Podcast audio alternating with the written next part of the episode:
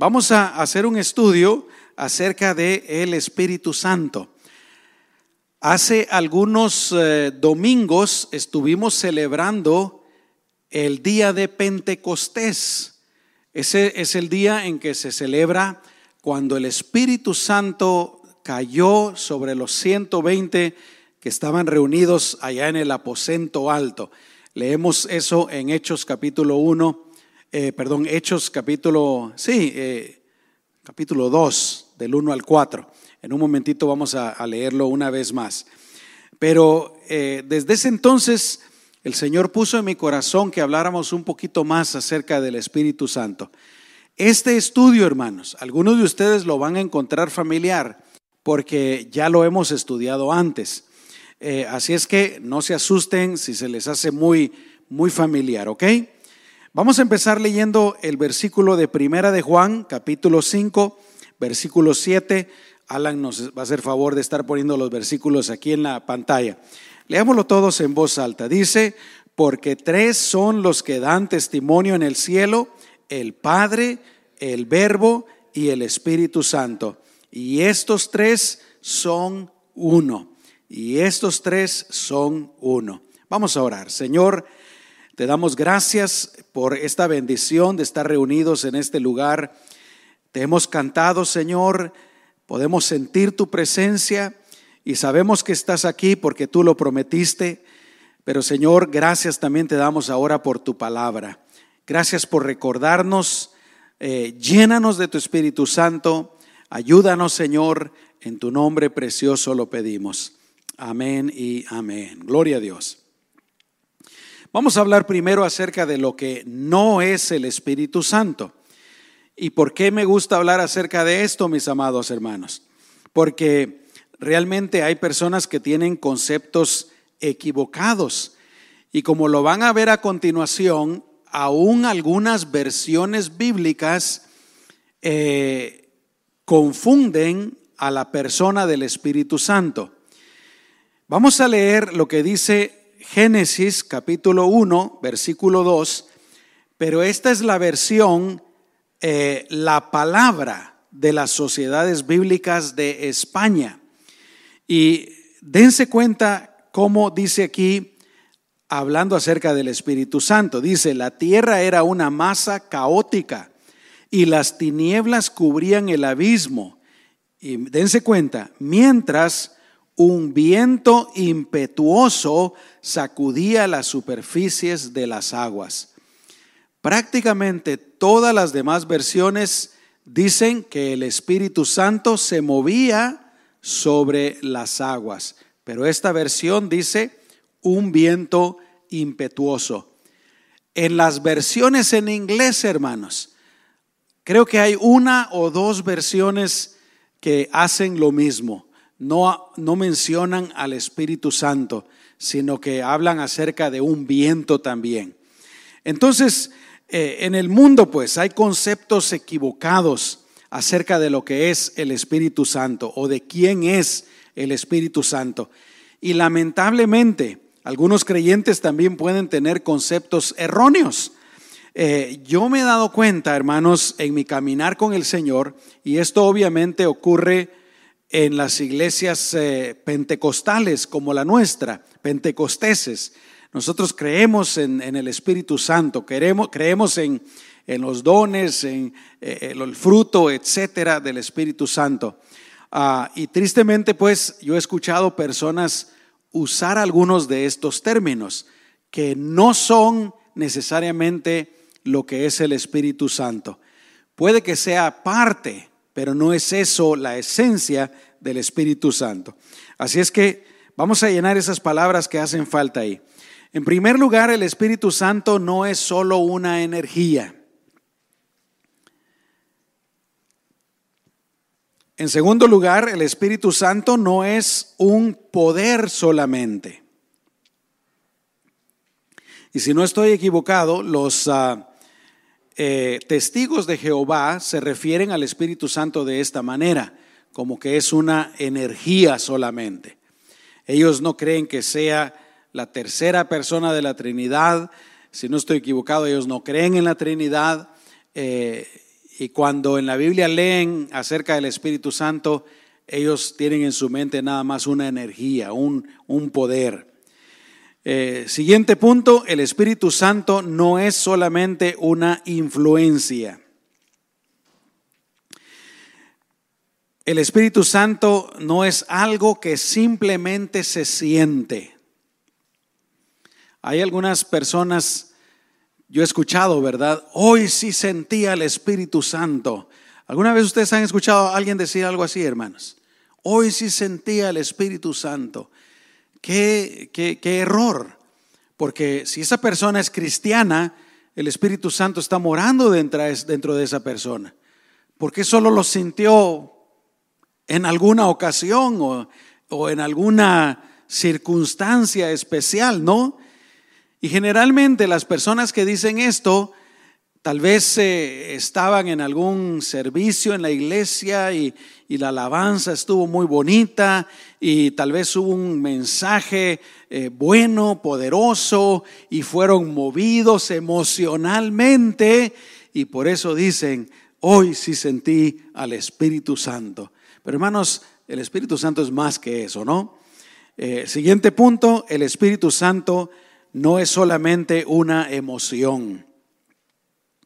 Muchas veces también en la iglesia los creyentes confunden sus propias emociones con eh, la presencia o el poder del Espíritu Santo. Amén. Y hay que tener cuidado de eso. Ahora, quiero aclarar, esto no quiere, no quiere decir que cuando el Espíritu Santo se está moviendo, eh, sea algo totalmente independiente de las emociones, que el Espíritu Santo nos, no nos haga sentir emociones, por supuesto que sí. Amén.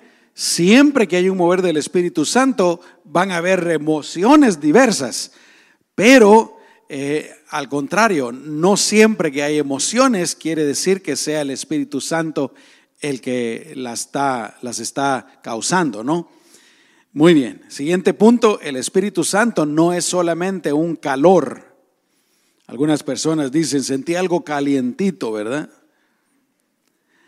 Siguiente, el Espíritu Santo no es solamente una bendición.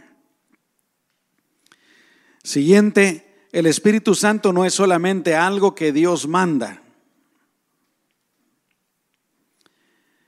El Espíritu Santo no es un gozo únicamente. Y por último, el Espíritu Santo no es algo que tenemos solamente cuando nos estamos gozando en momentos especiales de alabanza y adoración. El Espíritu Santo, hermanos, es mucho más que todo eso. Algunas de estas cosas definitivamente se pueden experimentar por medio del Espíritu Santo, pero no es solo eso. Repito, es mucho más que eso. Y la respuesta está en el punto número dos, lo que sí es el Espíritu Santo. El Espíritu Santo es Dios. ¿Cuántos pueden decir amén a eso, hermanos? Hechos capítulo 5, versículos 3 y 4, aquí está en la pantalla, dice, entonces Pedro le dijo, Ananías, ¿por qué le permitiste a Satanás que entrara en ti para mentirle al Espíritu Santo y sustraer parte de tu dinero? Ahora fíjese, Ananías le había mentido al Espíritu Santo, dice ese versículo claramente, ¿no? Lo leo otra vez, la pregunta, ¿por qué le permitiste a Satanás que entrara en ti para mentirle al Espíritu Santo y sustraer parte de tu dinero? Versículo 4. ¿Acaso el terreno no era tuyo? Y si lo vendías, ¿acaso no era tuyo el dinero? ¿Por qué decidiste hacer esto? Y escuchen lo que dice Pedro. No le has mentido a los hombres, sino a quién? A Dios. En el versículo 3 dijo que le había mentido al Espíritu Santo. Y aquí Pedro está diciendo, le mentiste a Dios. ¿Por qué? Porque el Espíritu Santo es Dios. Amén. Otra prueba de que la Biblia enseña de que el Espíritu Santo es Dios se encuentra en el hecho de que en muchos pasajes se le reconoce como precisamente el Espíritu de Dios. Vamos a leer Primera de Corintios capítulo 2 versículos 10 y 11. Dice, pero Dios nos las reveló a nosotros por medio del Espíritu, porque el Espíritu lo examina todo, aún las profundidades de Dios. Porque ¿quién de entre los hombres puede saber las cosas del hombre sino el Espíritu del hombre que está en él? Asimismo, nadie conoce las cosas de Dios sino el Espíritu de Dios. Amén. Entonces, pues, el Espíritu Santo es Dios. Siguiente punto, el Espíritu Santo es la tercera persona de la Trinidad. El Espíritu Santo es la tercera persona de la Trinidad, porque Dios es tres personas, pero un solo Dios. Y quisiera aclarar un poquito lo de la Trinidad, por si acaso hay alguien que nunca haya escuchado esto. Pero la Biblia enseña que Dios es uno solo. Pueden decir amén a eso, hermanos. Dios es uno solo, solo un Dios hay. Pero ese Dios son tres personas diferentes. El Padre, el Hijo y el Espíritu Santo. Durante toda la historia han surgido algunas eh, herejías algunas explicaciones equivocadas en cuanto a la Trinidad. Una de ellas dice que son tres dioses diferentes, Dios Padre, Dios Hijo y Dios el Espíritu Santo. Pero entonces eso negaría el hecho de que es un solo Dios, ¿no? La otra herejía es que es un solo Dios, pero que en unas ocasiones se presenta como el Padre, en otras ocasiones se presenta como el Hijo, y en otras ocasiones se presenta como el Espíritu Santo. Como quien dice que es una persona, ¿verdad? Pero hoy voy a usar la máscara del Padre, hoy voy a usar la máscara del Hijo, etc. Esas dos maneras de pensar son equivocadas. Lo correcto, lo que la Biblia da a entender, es que es un solo Dios, pero en esa divinidad hay tres personas diferentes. Tres personas, ¿por qué? Porque cada uno de ellos tiene características de una persona, que entre otras son, cada uno de ellos piensa individualmente, cada uno de ellos tiene voluntad propia, cada uno de ellos siente, etc. Eh, y vamos a hablar un poquito más acerca de esto en cuanto al Espíritu Santo más adelante. Amén. Pero miren lo que dice Mateo capítulo 28, versículo 19, la orden de Jesús. Por tanto, vayan y hagan discípulos en todas las naciones y bautícenlos en el nombre de quién? Del Padre y del Hijo y del Espíritu Santo. Amén. Ahora sí, vamos a, vamos a lo que les decía. El Espíritu Santo tiene todas las características, es la palabra que hace falta ahí todas las características de una persona, al igual e independientemente que el Padre y el Hijo. Vamos a ver. En primer lugar, el Espíritu Santo piensa. El Espíritu Santo piensa. Romanos capítulo 8, versículo 27. Dice, pero el que examina los corazones sabe, sabe sabe cuál es la intención del Espíritu, porque intercede por los santos conforme a la voluntad de Dios. El saber implica pensar, ¿no? Razonar. Eh, siguiente punto, el Espíritu Santo siente. Romanos capítulo 15, versículo 30. Dice, pero les ruego, les ruego, hermanos, por nuestro Señor Jesucristo y por el amor del Espíritu, que me ayuden con sus oraciones a Dios por mí. Fíjese, está hablando del amor del Espíritu. El Espíritu Santo ama y amar es un sentimiento. Dicen amén, hermanos. Entonces el Espíritu Santo siente. Siguiente punto. El Espíritu Santo tiene voluntad propia. Voluntad propia. Primera de Corintios capítulo 12, versículo 11 dice, pero todo esto lo hace uno y el mismo Espíritu que reparte a cada uno en particular, según qué dice? Según su voluntad. Dice, aquí está hablando acerca de el repartimiento de dones y es el Espíritu Santo el que reparte los dones conforme a su voluntad. Interesante, ¿verdad? El siguiente punto dice, el Espíritu Santo también tiene los atributos de la divinidad. Vamos a ver acerca de los atributos de la divinidad. En primer lugar, es omnipotente. El Espíritu Santo es omnipotente. Quiere decir que es todopoderoso. Eso lo encontramos, por ejemplo, en Job capítulo 33, versículo número 4. Léanlo conmigo. Dice, el Espíritu de Dios me ha creado. El soplo del qué? Del Todopoderoso. Está hablando del Espíritu Santo y dice, el Todopoderoso. Siguiente punto. La otra, el otro atributo divino del Espíritu Santo es que es omnipresente. El Espíritu Santo es omnipresente, está en todo lugar.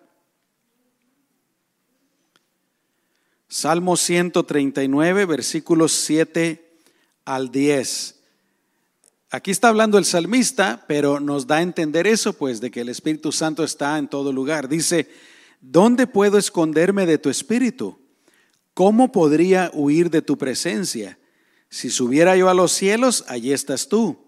Si me tendiera en el sepulcro, también estás allí. Si levantara el vuelo hacia el sol naciente, o si habitara en los confines del mar, aún allí tu mano me sostendría, tu mano derecha no me soltaría. Da a entender, pues, de que el Espíritu de Dios es omnipresente, está en todo lugar. Amén.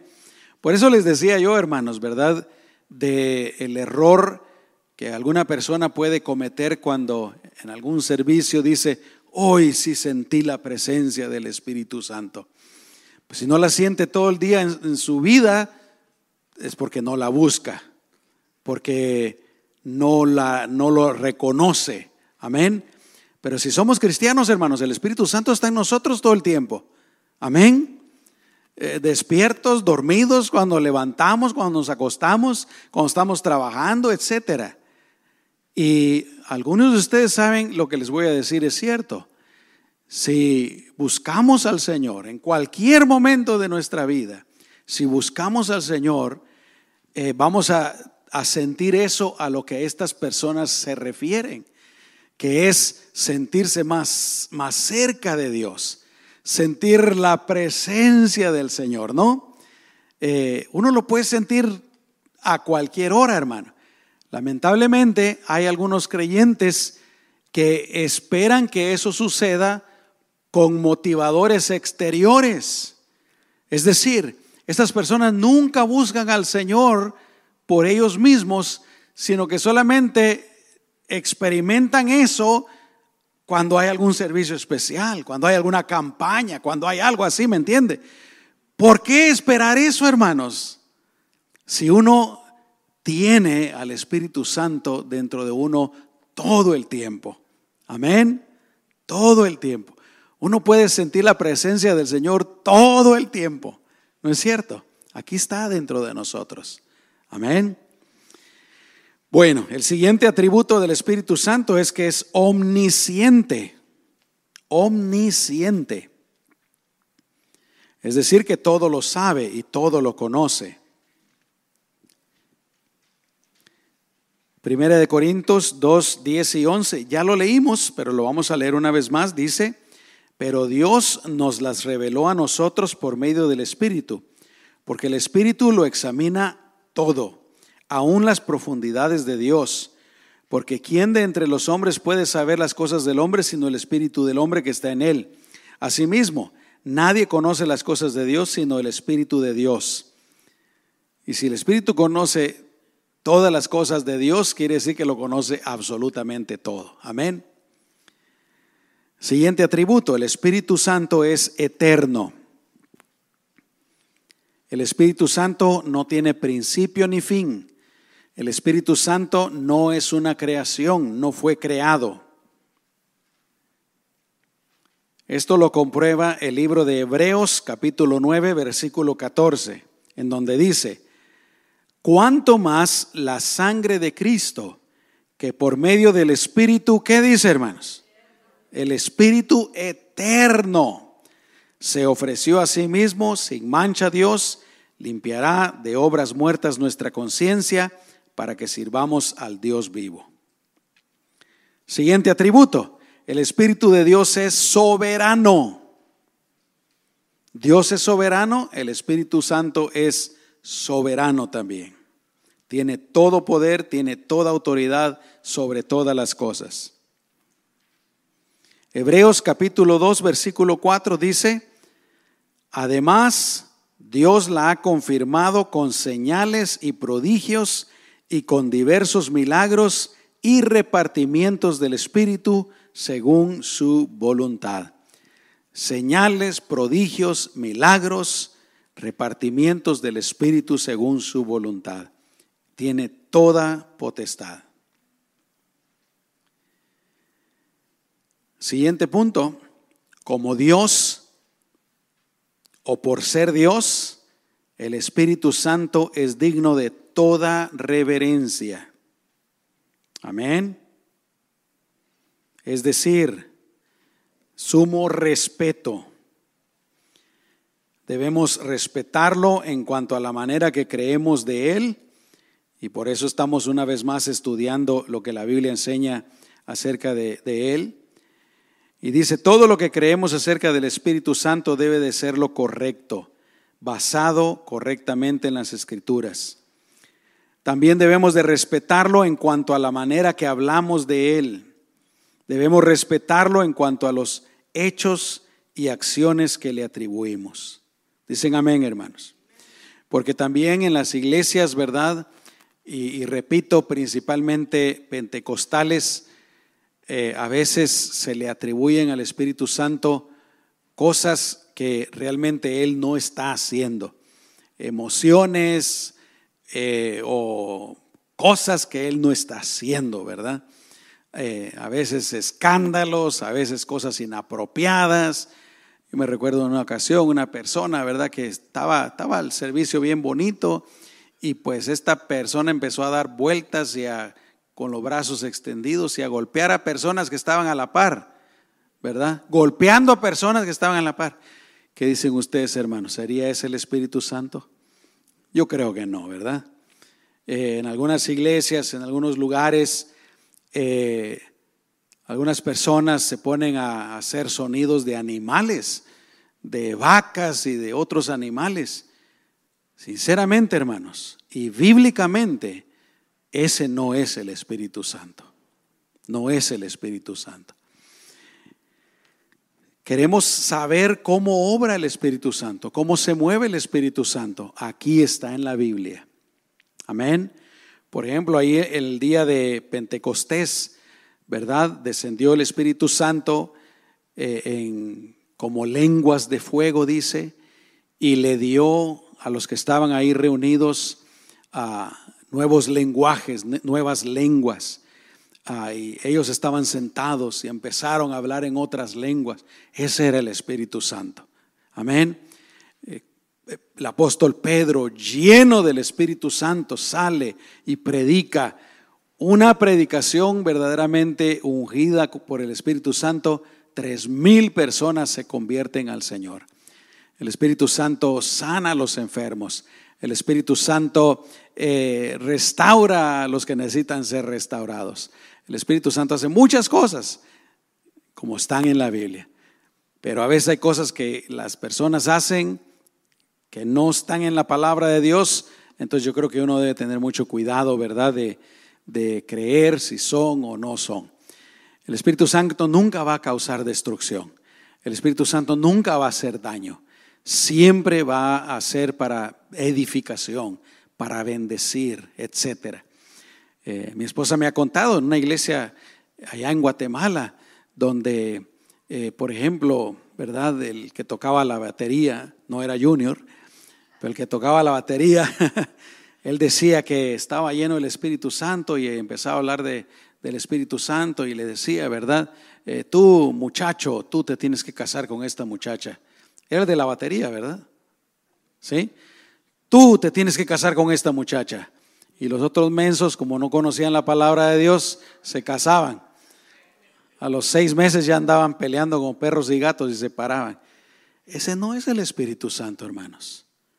Muy emocional puede estar, muy emotivo puede estar el servicio, pero el Espíritu Santo nunca va a causar destrucción, nunca va a hacer daño. Alguien en una ocasión le dijo a una persona, eh, Dios dice que te vas a morir. Híjole. ¿Verdad? Ah, la persona no se murió, gracias a Dios. Entonces no era el Espíritu Santo, ¿verdad? Pero bueno, ahí lo vamos a dejar. Por ser Dios, ya vamos a terminar, hermanos. Yo creo que tal vez no terminamos todo el estudio, pero por lo menos una parte. Punto tres, por ser Dios, el Espíritu Santo ha estado en toda la actividad divina, toda la actividad divina y también está presente en todas las escrituras. Por ejemplo, punto A, el Espíritu Santo participó de la creación, participó de la creación.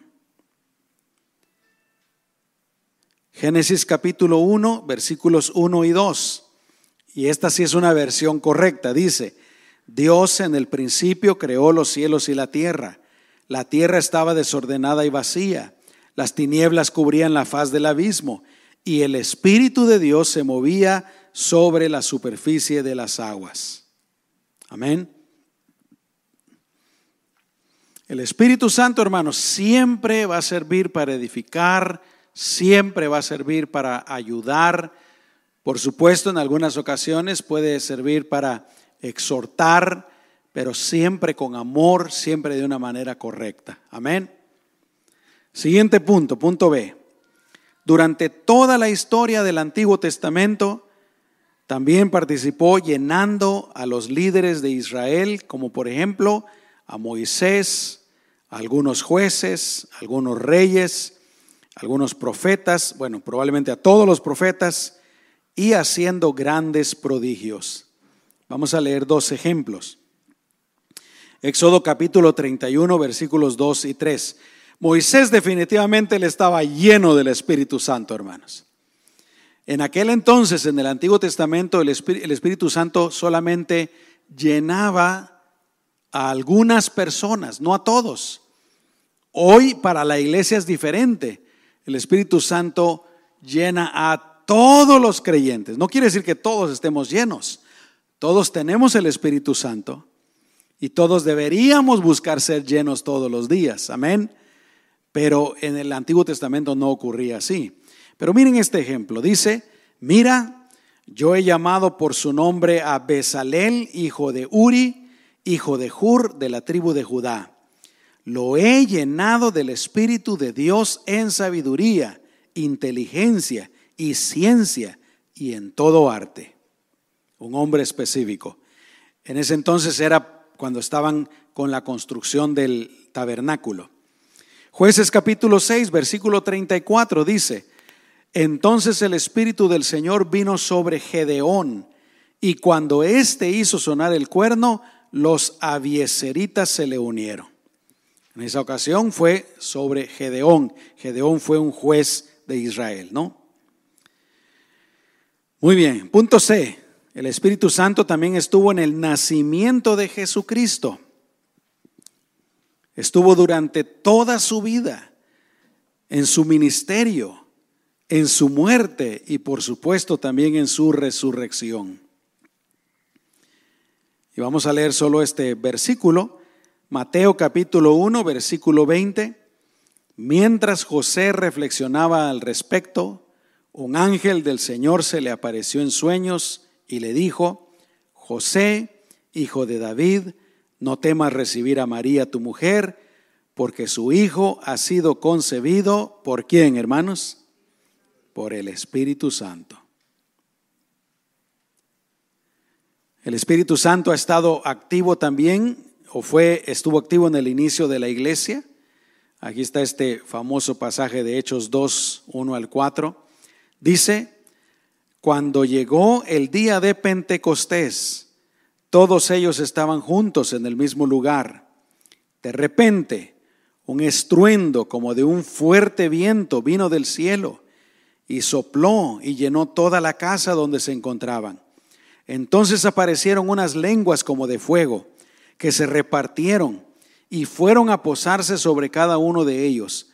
Todos ellos fueron llenos del Espíritu Santo y comenzaron a hablar en otras lenguas, según el Espíritu los llevaba a expresarse. Y el Espíritu Santo definitivamente ha estado activo en toda la actividad de la iglesia hasta el día de hoy. ¿Por qué? porque el Espíritu Santo mora en nosotros los cristianos, ¿no? Y el Espíritu Santo será parte activa de la actividad divina por toda la eternidad. Y la razón es muy sencilla, es Dios, es eterno. Pero leamos lo que dice Apocalipsis capítulo 22, versículo 17. Dice, y el Espíritu y la esposa dicen, ven. Y el que oiga, que diga, ven. Y el que tenga sed, que venga. Y el que quiera, que tome gratuitamente del agua de la vida. Esto ya es en la Nueva Jerusalén, el Espíritu Santo hablando. Y nosotros vamos a estar acompañando al Espíritu Santo, ¿verdad? Por eso dice ahí la esposa, que es la iglesia. Bueno, yo creo que sí nos va a dar tiempo, ¿verdad? Punto cuatro, el Espíritu Santo fue profetizado y prometido a la iglesia desde el Antiguo Testamento hasta Jesucristo.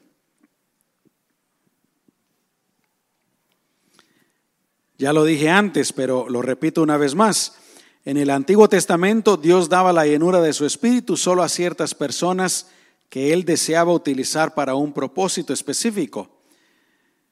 Pero Dios prometió que en la época del Nuevo Testamento se lo daría a todos los creyentes. Amén. Vamos a leer estos pasajes. Joel capítulo 2 versículos 28 y 29. Esta es probablemente una de las promesas más conocidas acerca de el Espíritu Santo descendiendo en la iglesia. Y dice la palabra del Señor. Después de esto, derramaré mi espíritu sobre la humanidad entera. Y los hijos, ahora, cuando habla ahí de toda la humanidad, se refiere a los que crean en Jesucristo, ¿no? Porque las personas que no han creído en Jesucristo no tienen el Espíritu de Dios. Pero luego sigue diciendo, y los hijos y las hijas de ustedes profetizarán, los ancianos tendrán sueños y los jóvenes recibirán visiones. En aquellos días también sobre los siervos y las siervas derramaré mi espíritu. Jesús lo dijo en Mateo capítulo 3, versículo 11. Dice, a decir verdad, yo los bautizo en agua. Eh, eh, perdón, este es, este es eh, Juan, el, Juan el Bautista. A decir verdad, yo los bautizo en agua, en señal de arrepentimiento. Pero el que viene después de mí, es decir, Jesús, de quien no soy digno de llevar su calzado, es más poderoso que yo. Él los bautizará en Espíritu Santo y fuego. Y luego, eso se confirma en los siguientes pasajes. Hechos capítulo 1, versículo 5. Como saben, Juan bautizó con agua, pero dentro de algunos días ustedes serán bautizados con el Espíritu Santo. Juan había dicho que Jesús iba, iba a bautizar con el Espíritu Santo. Ahora Jesús, después de que él ya resucitó, les está diciendo a los discípulos, ¿verdad? Dentro de poquitos días ustedes van a ser bautizados con el Espíritu Santo. Y luego Hechos capítulo 2, 38 es donde eh, también nos habla acerca de esto. Ahí había ocurrido, ya había ocurrido el derramamiento del Espíritu Santo de Hechos 2, el día de Pentecostés. Pero mire lo que dice aquí Pedro, dice, pero cuando venga sobre ustedes el Espíritu Santo, ah no, perdón, es Jesús todavía hablan, recibirán poder y serán mis testigos en Jerusalén, en Judea, en Samaria y hasta lo último de la tierra. Ahora sí es Pedro. Y Pedro les dijo, arrepiéntanse y bautícense todos ustedes en el nombre de Jesucristo para que sus pecados les sean perdonados. ¿Y qué va a pasar? Entonces recibirán el don, el regalo del Espíritu Santo. Amén. Gloria a Dios.